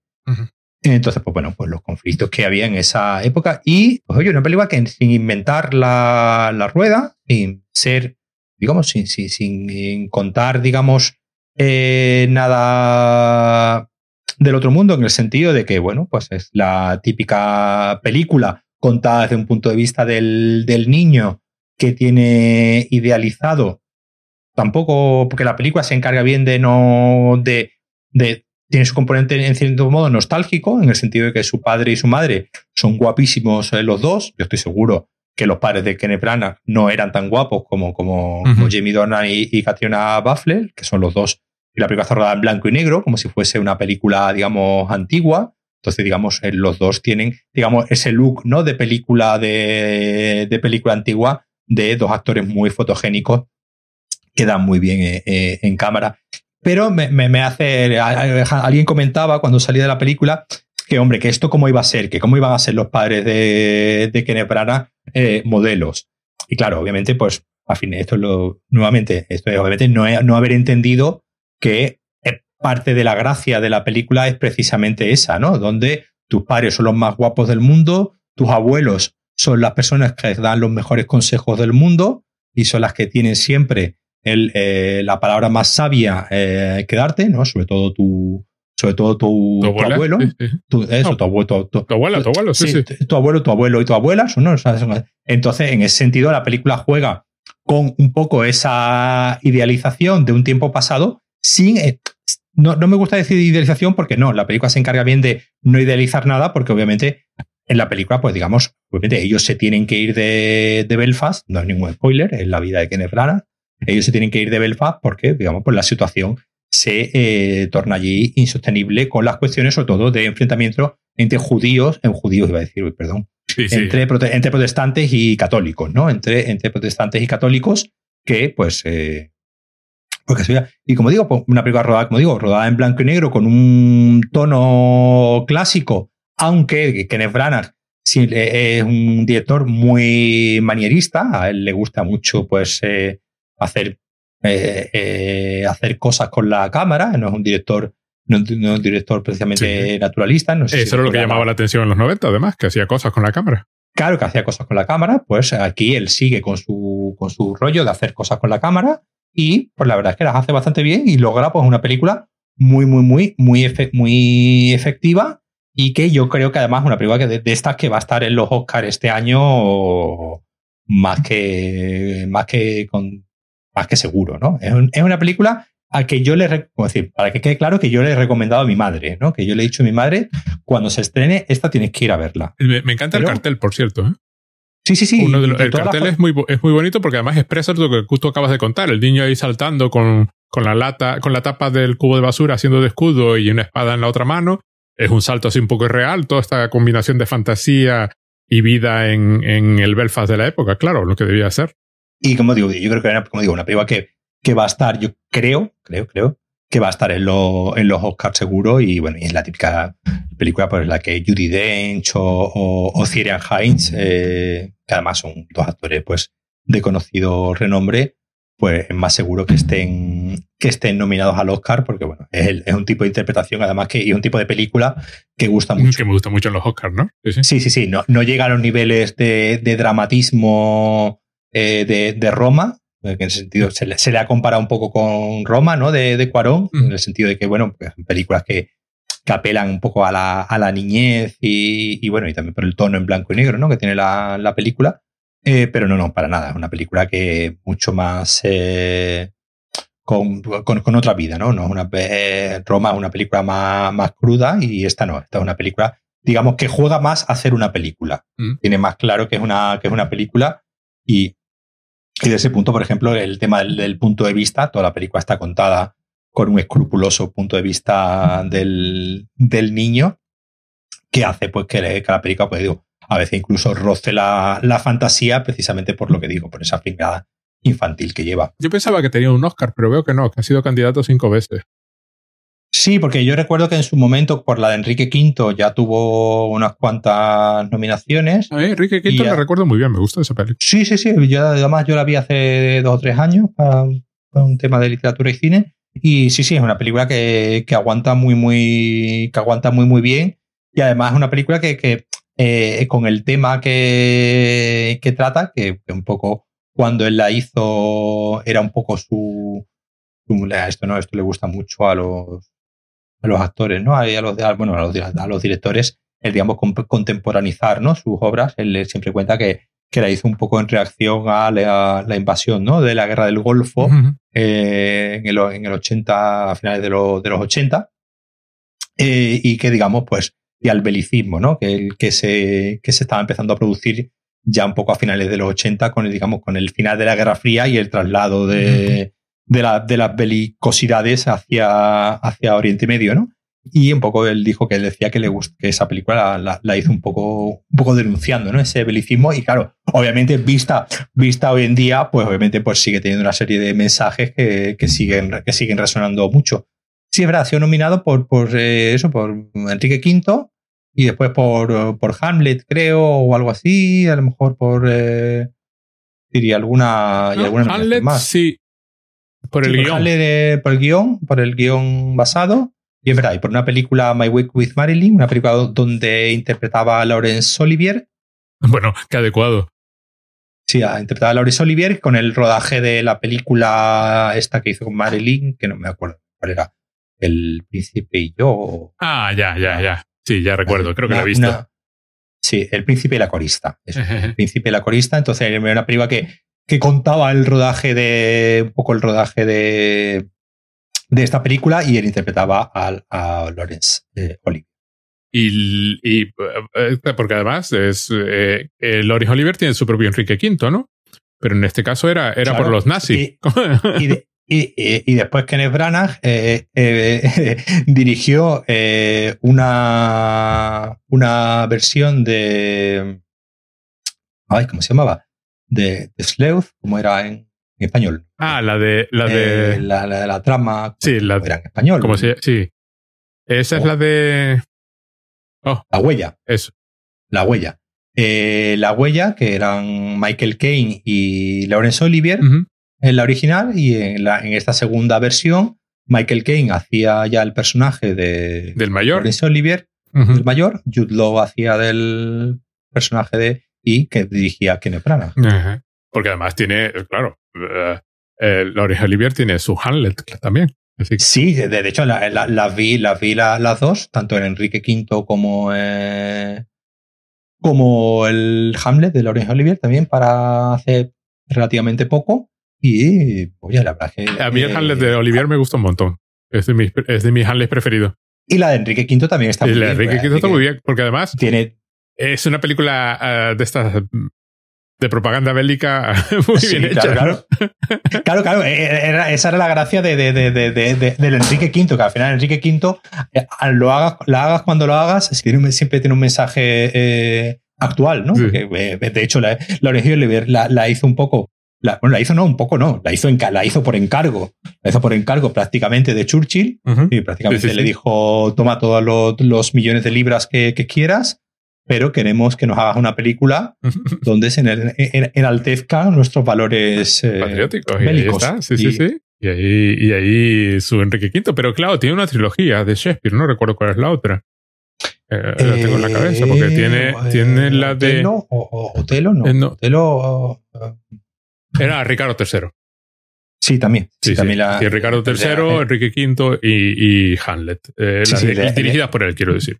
El de, el de la nariz. Ahí sí, sí, sí. Nariz que a mí esa me gusta la versión de, ¿cómo se llama? Ian McKenna. ¿Esa es la que está ambientada en la Segunda Guerra Mundial? Bueno, en una cosa ficticia. sí. sí. una cosa ficticia de Del siglo XX, sí, sí. Sí, sí, sí, esa, estaba curiosa. Sí, además estaba curioso porque el discurso inicial, el monólogo inicial este, This is the winter of discontent, may glorious son by the son of York. Eh, y luego empieza a poner a parir al, rey y tú y, me encantaba cómo iba cambiando. Primero estaba eh, hablando en un micrófono al rey, y entonces empieza con los This is the winter of discontent y todos miraban así como en plan, ¿qué está diciendo? o añadía lo de tal y luego cuando se ponía realmente eh, pasaba al baño, ¿no? El monólogo seguía en el baño, mm, el, el, orinando. O sea, tenía unas cosas divertidas como habían montado el cachondeo, ¿no? Sí, a mí, a mí en general me, suelen gustar. Eh, bueno, de hecho, el propio Kenneth Branagh tiene, tiene esta de, de una película que a mí me hace, no sé, me gustó muy, muy simpática en su momento. Eh, ¿Cómo se llama? Mucho ruido y pocas nueces. No, no, no, no, pero mucho ruido con pocas nueces es demasiado, es demasiado feo. ¿Es demasiado? Es, es, demasiado fiel. Ah, ya, ya, ya. Bueno, a, pesar de, de, Denzel Washington, ¿sabes? Haciendo de, de hermano de Keanu Reeves, eh, eh, eh, Trabajos de Amor Perdido. Ah, ya, ya. Que era muy. Ah, esa era la de. un musical, era un musical con canciones de Gershwin y de Cole Porter. Sí, sí, sí. sí, adaptando el, el, pues, el, Trabajo de Amor Perdido de, de William de William Shakespeare. Sí, sí, sí. Esta además era, era como muy, además como muy colorista, ¿no? Eran tres. Sí, sí, era, era sí, así como inventada en los años 20. Sí, sí, una cosa muy, muy bien hecha. Sí, es verdad, me acabas de recordar. Claro, todas estas las vi porque era Kenneth Branagh. En aquella mm. época veías las películas de Kenneth Branagh. No, no. Y, y luego tiene la otra, la del. Estaba viendo aquí, otra que acabo de recordar, pero no sé si esta la he visto, la del invierno. Eh, el no crudo del crudo invierno. Esta no la vi. Esa, esa es una, una, una rareza que, que, además está así con muy poco con muy poco con medio de estas películas de, de, teatro, de, de, teatro, de teatro dentro del cine. Y eh, era pues unos, eh, unos, unos, actores preparando una representación de Hamlet. Y entonces, pues, es de, estas, es de estas películas de teatro que les gusta mucho hacer a los, que se dedican al, a lo que se dedican al teatro. De hecho, mira, estoy mirando en Letterboxd, tiene 732 visualizaciones. Es decir, para que tú veas, es tan desconocida que no tiene ni, no llega a la, la película georgiana de la que he hablado ah, antes. tienen, más, visualizaciones en Letterboxd que esta película. Sí, porque además veo hasta un par de cosas más. Claro, el Thor, que todo el mundo habla mal de él, yo este no lo he visto. Eh, a ver, el Thor es una película, el primer Thor es una película de Marvel, de un mundo Marvel aún por hacer. de humor Marvel que no tiene nada que ver con... Te pongo en contexto. Vi Iron Man y el Hulk de Edward Norton. Claro, ya dijiste. digo, esto no es para mí y, me bajé del carro. No, además, además la, Thor tiene, tiene el, el rollo manierista de que Sí, sí, sí, sí, por eso. la gente se quejaba de que no había un plano. Eh, de que no había un plano derecho, sí, que estaban todos así como picados, contrapicados y tal cual. Y no sé, y a mí, esta película, para mí, Thor, aunque sea una película, digamos, que es una película que está bien, que tampoco es una película, no es una, ninguna maravilla, pero es una película aceptable dentro de lo que era Marvel en aquello momento. Se ve una película a la que le faltan millones por todo por todos lados. Eh, para mí, siempre haber descubierto a Tom Hiddleston eh, ya es un es un logro porque esta película pues merece la pena. Yo recuerdo de haberla ido a ver al, cine en versión original y salir diciendo, este señor de dónde ha salido. ¿Mm? Muchísimo más impresionante que obviamente con Chris Hemsworth, el, que el hombre le ha costado trabajo eh, un poco coger el tono. A, Tom Hiddleston desde esta primera película eh, se le vio ya muy entregado al, personaje y, llamando realmente atención. A mí, a mí yo no sé por qué hablan mal del Tom este, porque además algunos dicen que no actúa o que siempre hace de sí mismo, y a mí me parece un tío más que capaz de, que va, ¿Tú, tú, lo has visto ahí. ahí sí, sí, el clip este famoso que me comentaste alguna vez. Sí, sí, cambiando de. Sí, eso, el, de las impressions, lo hay uno haciendo, incluso haciendo una. imitando a, Robert De Niro delante de Robert De Niro. Que, que, el, el, pobre de Robert De Niro se quiere morir de la vergüenza, él se quiere morir de la vergüenza, pero le sale genial. Y, y o sea, a mí, a mí, el tío me parece un tío con un carisma y un y un porte que. Bueno, ahí solo hay que verlo en la, en la, serie de Thor, se lleva, lleva la serie solo. Claro, que, que, que, haga siempre lo mismo, me, me, da igual, que, lo siga haciendo y. Pero que tiene, ¿a quién tiene delante? A Owen Wilson. Es el otro. ¿Dónde? En, en, la, serie. En la serie de Loki a Owen Wilson. Y, se lo, y, solo le hace sombra, o solo está a su altura, la que hace de, de Sylvie. De la que de, sí, sí, que, que joder, es un papel es difícil porque, bueno, estar ahí, estar ahí delante de Tom Hiddleston dándolo, dándolo todo. Y oye, la chica la verdad es que defiende, se defiende bastante, bien, porque además defiende muy bien. A mí me parece que el Hiddleston además tiene otra característica que, que, que tienen muchos actores, pero este además tiene una fisicidad impresionante, una capacidad para mover los brazos. Y baila, el tío baila, busca a Tom Hiddleston bailando en, YouTube y, y, el tío es un bailongo y se pega unos bailes y son estos que, que, que ves que. Yo no sé si, ha si él ha llegado a hacer eh, musicales, no sé. Pero a uno que le pasa algo parecido es a, Hugh Jackman, que ese, por ejemplo, sí ha hecho. Hugh Jackman ha hecho musicales en, Broadway. Eh, vamos, sí, es un tío reputadísimo en el mundo de los musicales. Pero son de estos actores que de repente tienen una, una fisicidad. Y yo recuerdo cuando lo vi en, en este primer tour, pues vamos, me, quedé gratamente sorprendido con este sí, sí, a mí me parece. supongo que se le ve hacer siempre lo mismo y da la impresión de que es fácil, ¿no? El otro día me pasó bien una típica serie española, que claro, tú ves la típica serie española y los actores pues se están comportando todos de la misma forma porque, bueno, es su papel, les tienen que hacer de lo que hacen. Y de pronto había una escena donde uno imitaba al otro. Un personaje imitaba a otro personaje. Mm. Y ese segundo personaje imitaba al personaje que le estaba imitando. Entonces se intercambiaban los papeles durante un segundo. Y lo hacían perfecto. O sea, cada uno interpretaba al otro personaje en la imitación. Y claro, es cuando te das cuenta, cuando, cuando los actores hacen eso, cuando, cuando de pronto tienen que interpretar a otro personaje, es cuando te das cuenta de, de cuándo de cuántos son capaces de, de, habitar un personaje, ¿no? Hay, hay actores que no. Claro. O sea, quiero decir, hay, por ejemplo, la serie de televisión Flash, hay un personaje interpretado por Tom, Tom Cavanagh, se llama. Es un actor eh, que yo lo vi por primera vez haciendo de, guardia forestal en la película de los Yogi. Es un actor canadiense de ah, sí, sí, sí, sí, sí, sí, quién es. Que interpreta a varias versiones de sí mismo. Pero hay una escena donde el protagonista de la serie está interpretando al personaje del otro. Y es cuando no llega. O sea, el protagonista de la serie no es capaz de hacerlo. El otro es perfectamente capaz de interpretar 20 versiones de sí mismo. Y es cuando te das cuenta de que los hay maleables, ¿no? Sí, a ver, que en el cine siempre está, como siempre se ha dicho, pues el actor de carácter, ¿no? Digamos, el actor que siempre hace lo mismo, pero eso que hace él lo mismo, lo hace también y lo hace solo él, que solamente él puede hacerlo. Vale, pues yo qué sé, pues un Cary Grant, ¿no? Cary Grant, Humphrey Bogart, lo grande del, del, cine clásico, ¿no? Muchos son actores de carácter. O, bueno, pues ocurre en el cine español, ¿no? Pues, pues un José Luis López Vázquez, un Paco Raval. Son actores que Paco Raval, tú dirías, Paco Raval siempre, hace de, siempre hacía de lo mismo. Sí, pero es que Paco Raval era, era él. no, no, no, no, nadie podía hacer de Paco Raval como, como Paco Raval. Y después, pues, después están pues, los actores, ¿no? Eh, rollo Joaquín Phoenix, el Daniel de Luis, ¿no? Eh, Marlon Brando, ¿no? O, digamos, intensitos camaleónicos que, según convenga, pues, digamos, se van, se disfrazan de personaje y no hay dos, eh, dos iguales, ¿no? Joaquín Phoenix de Her no es el mismo Joaquín Phoenix de Joker. Por poner dos películas muy, muy diferentes. Y un actor al que le gusta y nunca sabes cuál es el Joaquín Phoenix real, ¿no? Incluso hay este documental sobre, sobre Joaquín Phoenix que al final que nunca llegas a saber cuál es el Joaquín Phoenix que no está actuando. Y hay otros actores que, bueno, pues, eh, eh, lo, pues obviamente por todo Hiddleston se ve que es un tipo eh, sarcástico, es un tipo con gracia, es un tipo que, pues obviamente él habrá puesto mucho de sí mismo en el personaje de Loki y en muchos de sus manierismos y en muchos de sus comportamientos y en mucho de su forma de moverse, pero ya Loki solamente lo puede hacer Tom Hiddleston. Sí, sí, sí, no, no, pero aparte que su problema es que como hace de Loki, todo el mundo piensa que solo puede ser de Loki. Y a mí me parece un tío Sí, sí, no, no, que es, válido. perfectamente capaz. Es decir, hombre, que, que, que la serie es suya. Y, y, y, hay buenos actores en esa serie. Claro, la que hace, por ejemplo, de guardia, jefa, que empieza tal. O sea, hay gente y le da la réplica a la Sylvie y, y, bueno, y el que hace de Kang al final.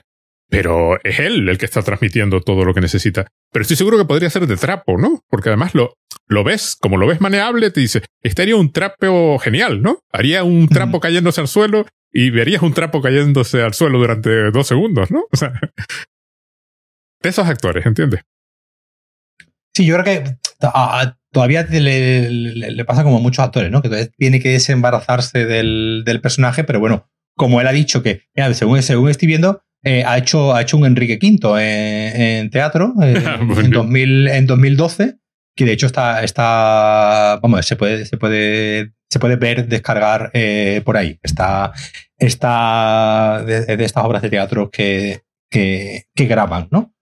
Y, es un tipo, por ejemplo, que, que, se nota en esta. Yo, por ejemplo, yo, yo lo recuerdo, no sé si lo has visto High Rise. ah, no, no lo he visto.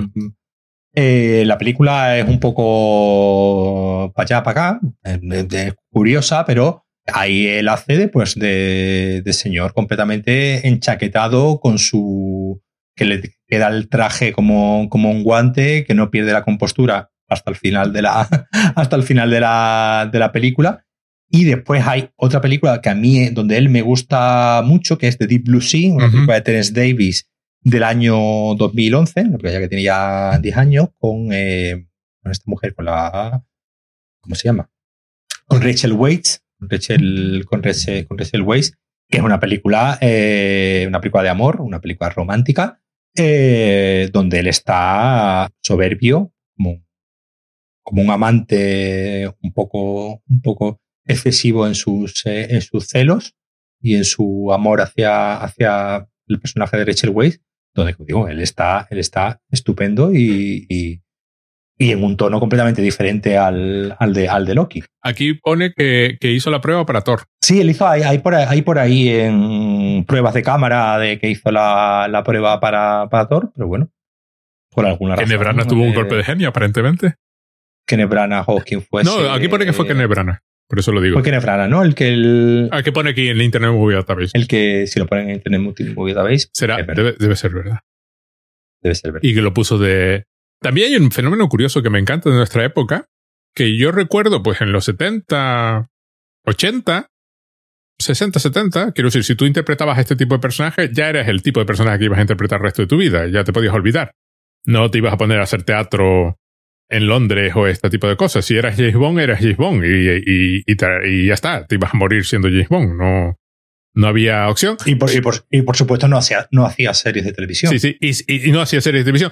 Sean, Connery es el caso curioso porque escapó al, a James Bond a tiempo, ¿no? Pero, mm. pero si tú te encasillabas en cierto tipo de papel o cierto tipo de cine o cierto tipo de el terror o el fantástico o la ciencia ficción, ya te podías, podías mover cielo y tierra que no, Y a mí me encanta nuestra época en que puedes hacer pues, una película de superhéroes y luego un Enrique V. Claro, por supuesto. Y una serie de televisión, como tiene también. ¿Y una serie de televisión? Que esa a mí, a serie me, me, me, me, gustó, de The Night Manager, en Amazon. Pues era de. ¿Cómo se llama? De John Le Carré. Ah, vale, vale.